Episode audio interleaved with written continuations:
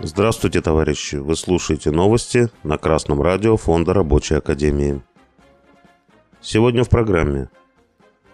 Совет Федерации одобрил проект федерального бюджета страны. По сообщению коммерсанта, Совет Федерации рассмотрел закон о федеральном бюджете на 2024 год и плановый период 2025-2026 годов.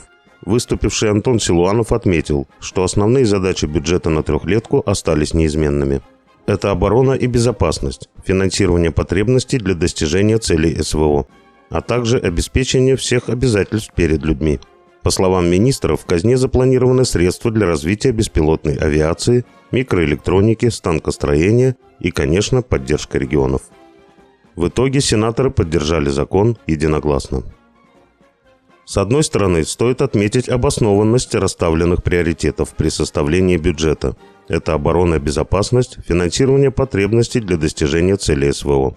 В какой мере сам бюджет соответствует заявленной декларативной цели, можно судить по ряду позиций – Расходы по статье бюджета национальной обороны в 2024 году предлагается увеличить на 68% относительно 2023 года.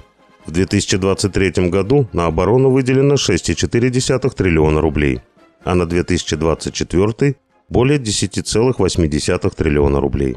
Это в три раза больше, чем было до начала специальной военной операции на Украине – в 2021 году на оборону выделялось 3,6 триллиона рублей. Траты на оборону в 2024 году впервые станут самой большой статьей бюджета, опередив социальную политику. На нее выделят 7,7 триллиона рублей. В следующем году расходы бюджета Российской Федерации на оборону совместно с расходами на национальную безопасность и правоохранительную деятельность суммарно составят 14,2 триллиона – это 39% всех трат бюджета. Предусматривается превышение экспорта товаров и услуг над импортом на 180 миллиардов долларов в год. Необходимо, чтобы валютная выручка от экспорта не оседала в офшорах, а использовалась для развития российской экономики. К сожалению, рабочий класс пока не в состоянии контролировать экспортно-импортные операции, так что вывод капитала, очевидно, продолжится.